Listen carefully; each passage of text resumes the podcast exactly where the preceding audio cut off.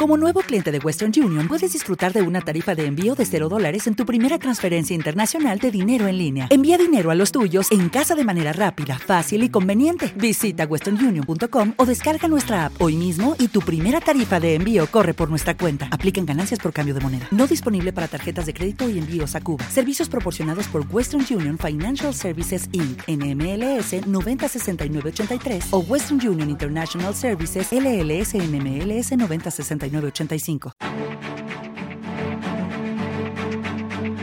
En Capital Intereconomía, el consultorio de bolsa.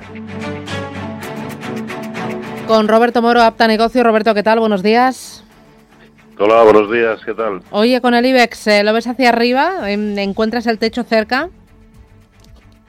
Bueno, el techo sabemos que está ahí en 8.450, ¿no? Es un es al que más camino le queda por recorrer, evidentemente, hasta llegar a su resistencia de referencia.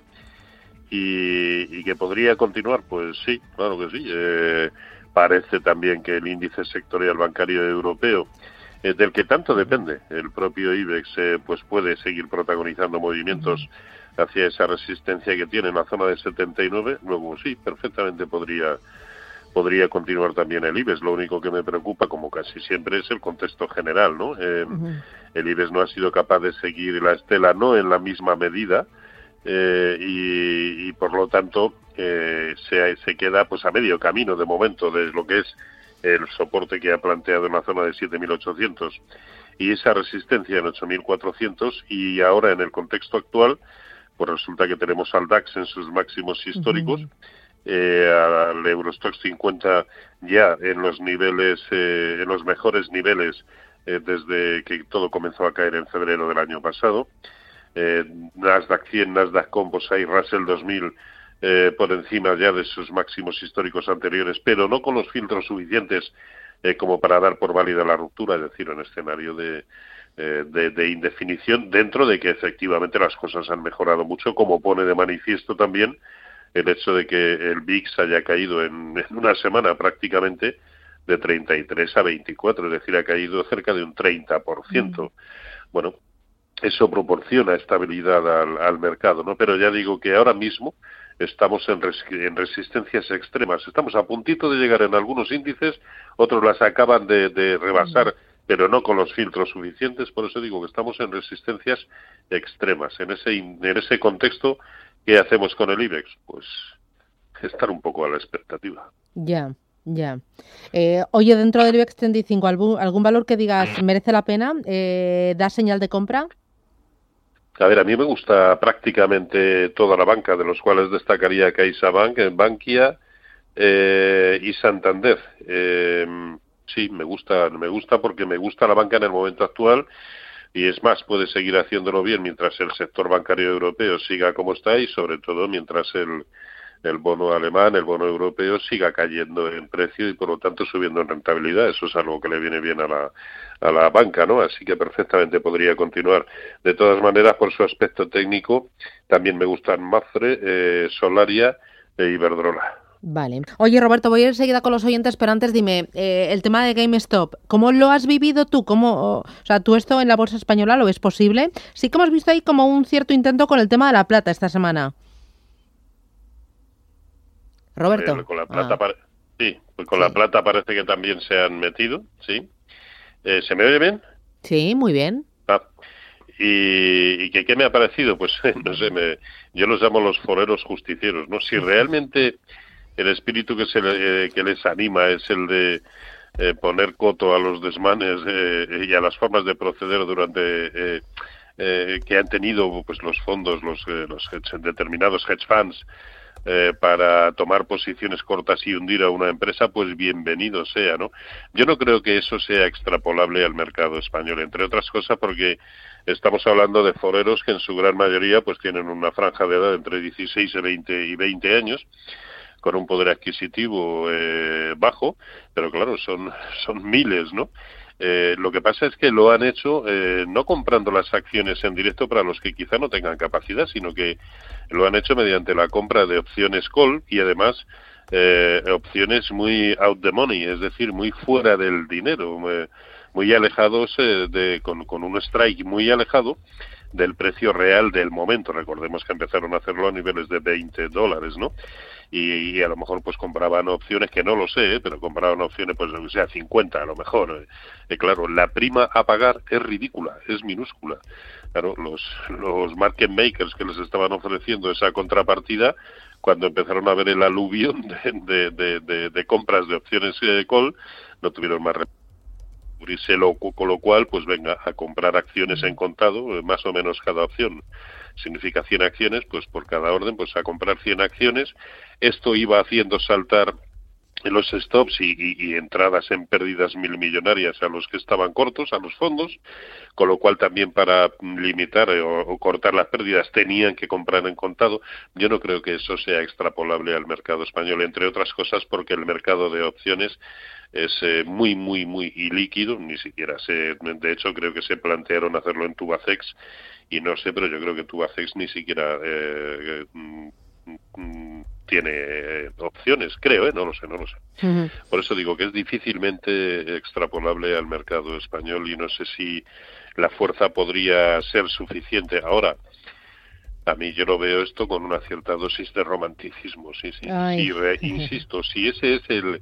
el ahora, eh, yo creo que, que, los reguladores, los supervisores tendrán que entrar a regular tanto una actividad, pero como sobre todo la otra, aquella por la cual durante tantísimo tiempo eh, han, han, hecho quebrar a compañías simplemente con la, bueno, simplemente entrecomillado, con la apertura de posiciones muy cortas y sostenidas en el tiempo. Voy a ir con los oyentes. Eh, tengo ya Alejandro, buenos días. Sí, buenos días. Eh, al señor Moro. Mire, yo tengo unos títulos de Santander comprados a 4.22 en el, en el año 19.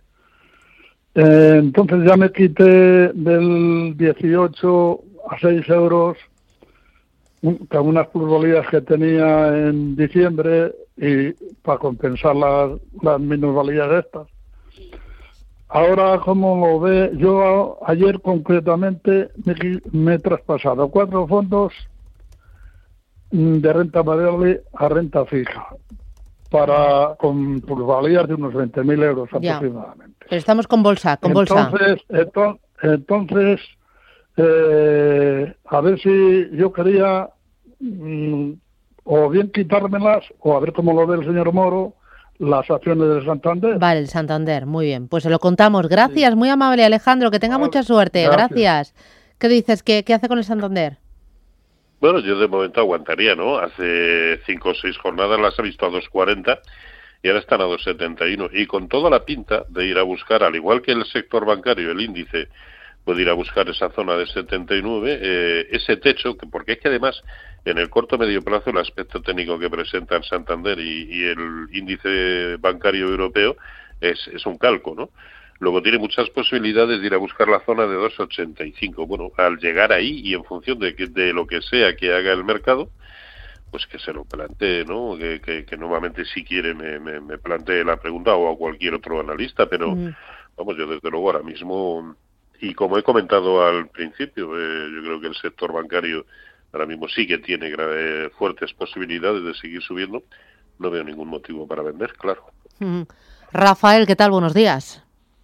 Sí, hola, buenos días. Dígame. Vamos a ver. Bueno, en primer lugar, gracias por el programa. Y eh, era una consulta sobre tres valores. Eh, uno de ellos, eh, bueno, en los tres estoy comprado.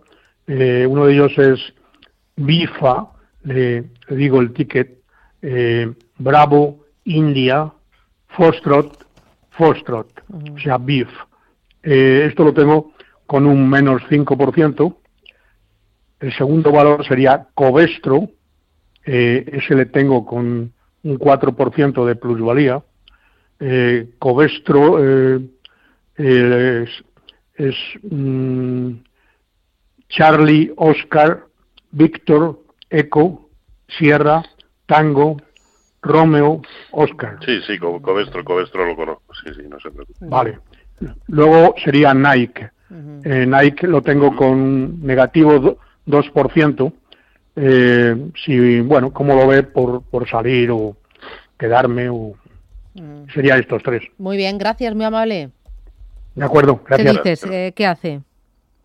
Perfecto. Bueno, pues vamos. Eh, Biza lo voy a tener que consultar mm. ahora en el descansito, lo, lo, busco y, y le digo. Eh, Covestro, pues hasta, a ver, hasta ayer, anteayer, eh, para mí uno de los mejores, por no decir el mejor del mercado del mercado europeo y bueno, del mercado alemán en concreto y del mercado europeo en, en general. ¿Dónde se ha detenido de momento? Pues en la zona de 60, un pelín antes de llegar a 60, que por otro lado 59-40, que es clavado, clavado el 0,5 de lo que fue toda la caída eh, desde los máximos de 2018, ¿no?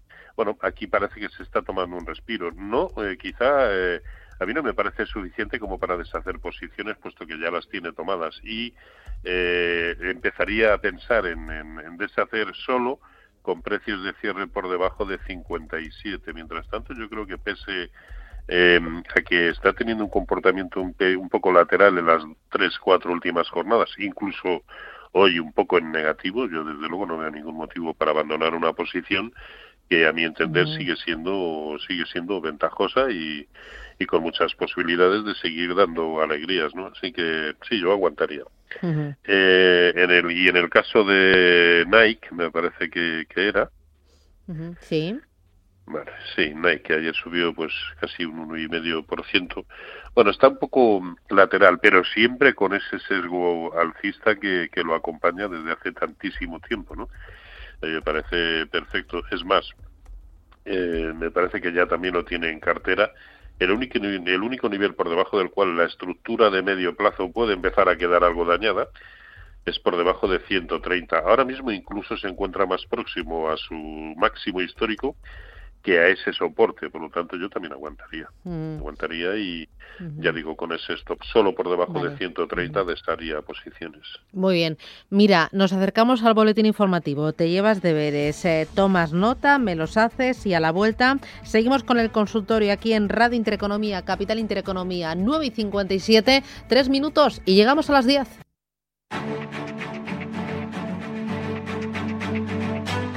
Capital Intereconomía el consultorio.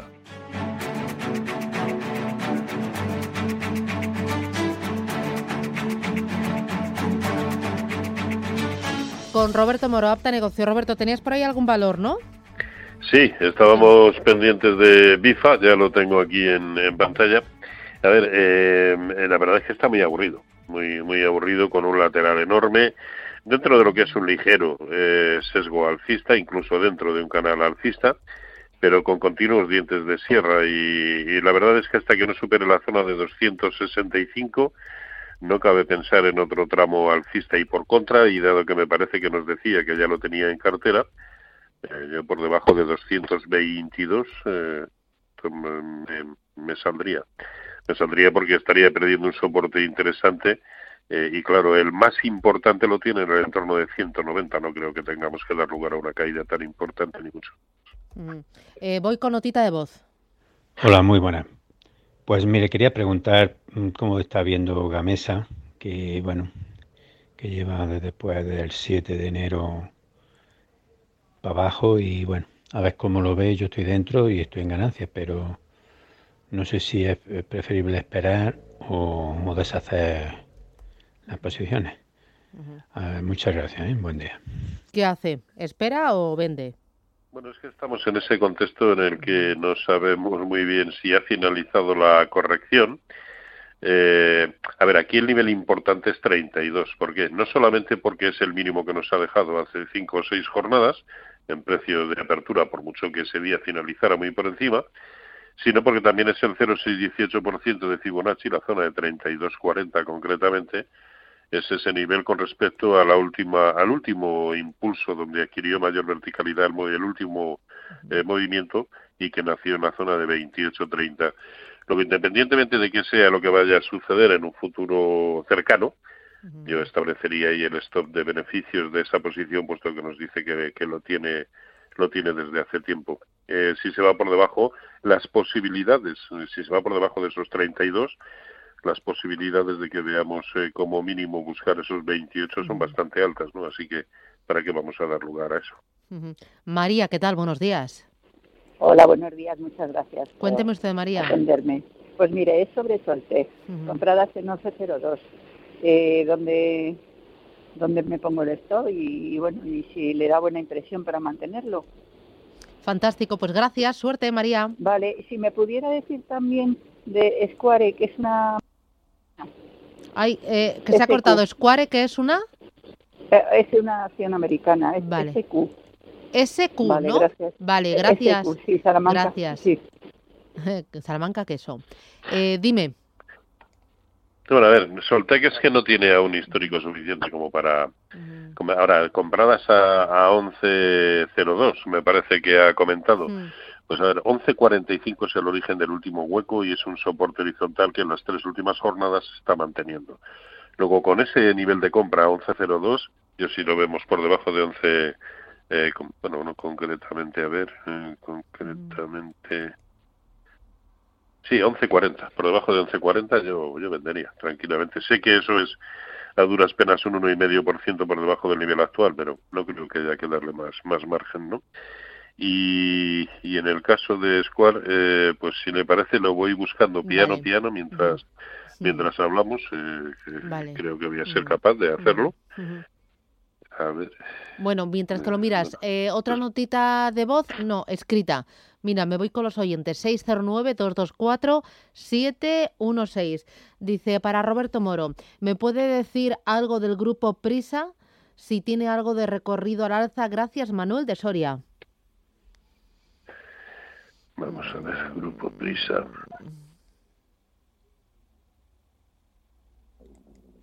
Prisa, aquí. ¿Y nos decía algo más que ya no lo recuerdo? No, eh, solo eso, pero si quieres te doy No, paso a otra pregunta.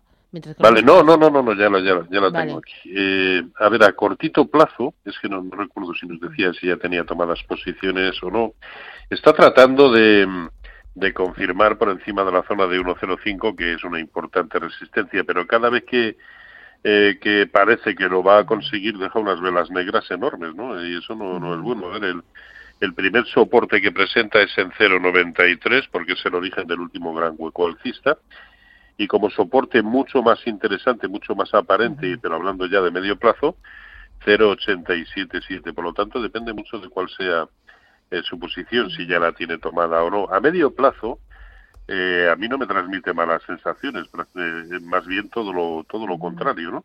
El problema es que está claudicando de momento y no, y no está pudiendo con lo que es el 0,618% de Fibonacci precisamente de toda la caída desde 1,47. Luego tendríamos que empezar a ver precios por encima de 1,08, 1,10 para confirmar que efectivamente el lado bueno sigue siendo el alcista, pero técnicamente tampoco está haciendo nada eh, lo suficientemente feo como para eh, preocuparnos, al menos no de momento. Voy con mm, Luis. ¿Qué tal? Buenos días. Buenos días, Susana. ¿Qué tal, Luis? ¿Cómo le va? Muy bien. Cuénteme. Aquí, en fin, hacerle unas, unas consultas a don Roberto Moro. Sí. Tengo acciones de Renault compradas a 43 Mm. y de Daimler a 50.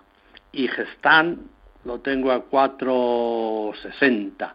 ¿Cómo lo ve él? En unas voy perdiendo un poquito y en, y en Daimler voy bastante bien. Mm, Vale, me ha dicho Gestam. Gestan, en Daimler, en esto, la Mercedes, Daimler Chrysler. Muy bien. Daimler y Renault. Vale, estupendo. Gracias. Adiós, Luis. Que tenga Hasta- suerte. Roberto. A ver, eh, a ver, empezamos por, por Renault.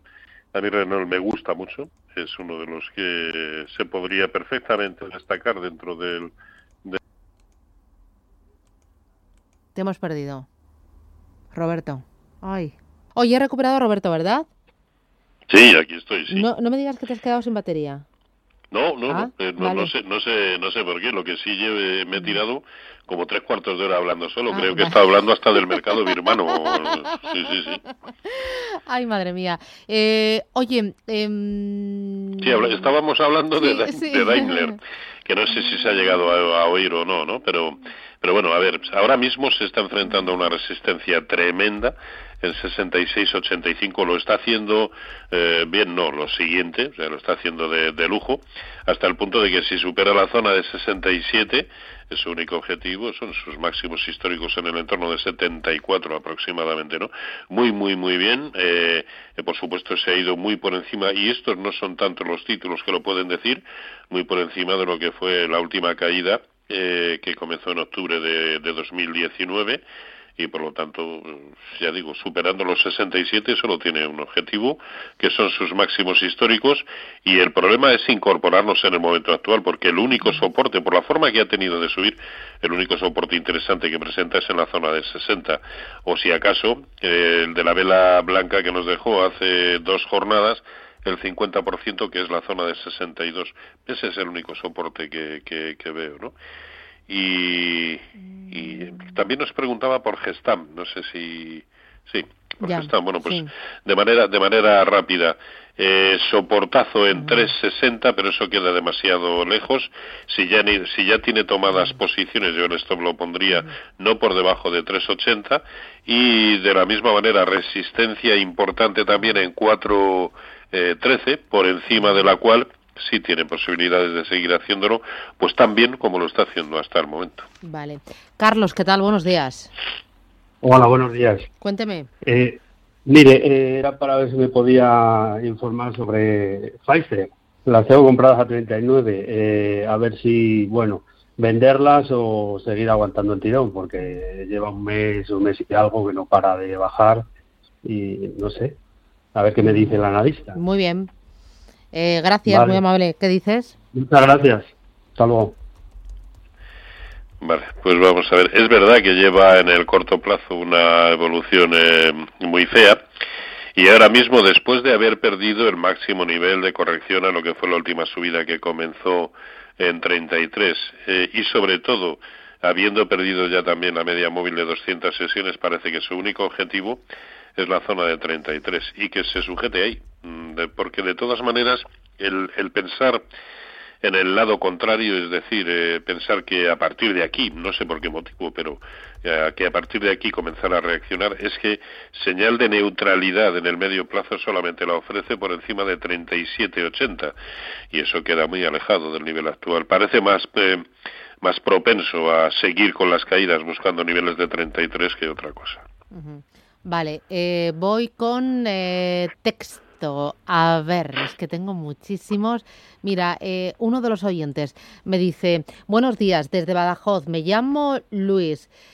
¿Podría decirme, Roberto, hasta dónde ve el impulso que empezó Netex? Desde 3,98 la llevo a 3,20. Es un título pequeño, cotiza en BM Growth y tiene buenos fundamentales, me dice. Netex. Vamos a ver, Netex. Netex. Empezando por N de Navarra, ¿no? Sí. Pues en el en BM Growth la única que la única que me sale es Netex, Next, Next Point. Bueno, pues nada, eh, paso palabra. Mira, otra. Dice, buenos días, Roberto. Quería saber su opinión sobre la entrada en Netflix y o Amazon. Gracias en Netflix y o Amazon. Eh, a ver, yo creo que en el momento actual eh, ninguna de las dos da señales claras de, de, entrada, ¿no? Eh, a ver, en Netflix eh, está incluso por la parte media de lo que ha sido su rango de actividad en, los, en los últimos tiempos, eh, pero recordemos que sus máximos históricos los tiene en el entorno de eh, 590 dólares eh, y, y, en 500 tiene un soporte y está justo en la mitad, 552. Yo no veo ningún motivo para, para entrar en el, en el contexto actual. Y en el caso de, de Amazon, eh, pues probablemente, a ver, de, lo mismo, también está metido en un lateral tremendo y hasta que no supere, cosa que ya han hecho algunos eh, homólogos, eh, hasta que no supere la zona de 3000 560, no veo ningún, tampoco ningún motivo para, para entrar. O eso, o que se acerque a la zona de 3000 eh, y veamos que nuevamente aguanta, pero no, no, ahora mismo no, no le veo motivo. Hay algunos otros de los importantes tipo Alphabet, Microsoft, que sí están dando señales claras de, entrada, ¿no? E incluso NXP Semiconductors, PayPal Holding, eBay, pero, pero no, yo en estos dos que ha mencionado no veo motivos para entrar ahora. Voy con la última. Eh, dice, buenos días, Roberto. ¿Qué empresa me recomienda fuera del IBEX 35? Soy José de Galicia. Pues es que hay un montonazo. Eh. Bueno, dos que te gusten, que tú digas, eh, esto lo tendría, con los ojos cerrados, de cabeza. A ver, no, yo es que, a ver, estando como estamos en las resistencias históricas, que son máximos históricos en los americanos, pues a lo mejor hay que esperar siquiera al lunes o al martes para, para, para hacerlo. Pero, a ver, yo en el mercado europeo hay, hay dos que me gustan mucho, que es uno de ellos, lógicamente, muy volátil, eh, que es Intesa San Paolo, eh, también Dassault Systems, la francesa, eh, el propio Daimler, del, bueno, no, no, porque estaba en una resistencia tremenda. Bayer tiene también muy buena pinta, bueno, pues cualquiera de... Mm, muy bien. Oye, pues tomo nota. Gracias, cuídate mucho, Roberto, y que tengas buen fin de semana. Nos vemos, bueno, nos vemos, no, hablamos. Hablamos la semana que viene, el viernes. Así que pues cuídate. espero, espero, que así sea. Un abrazo para todos. Gracias, adiós.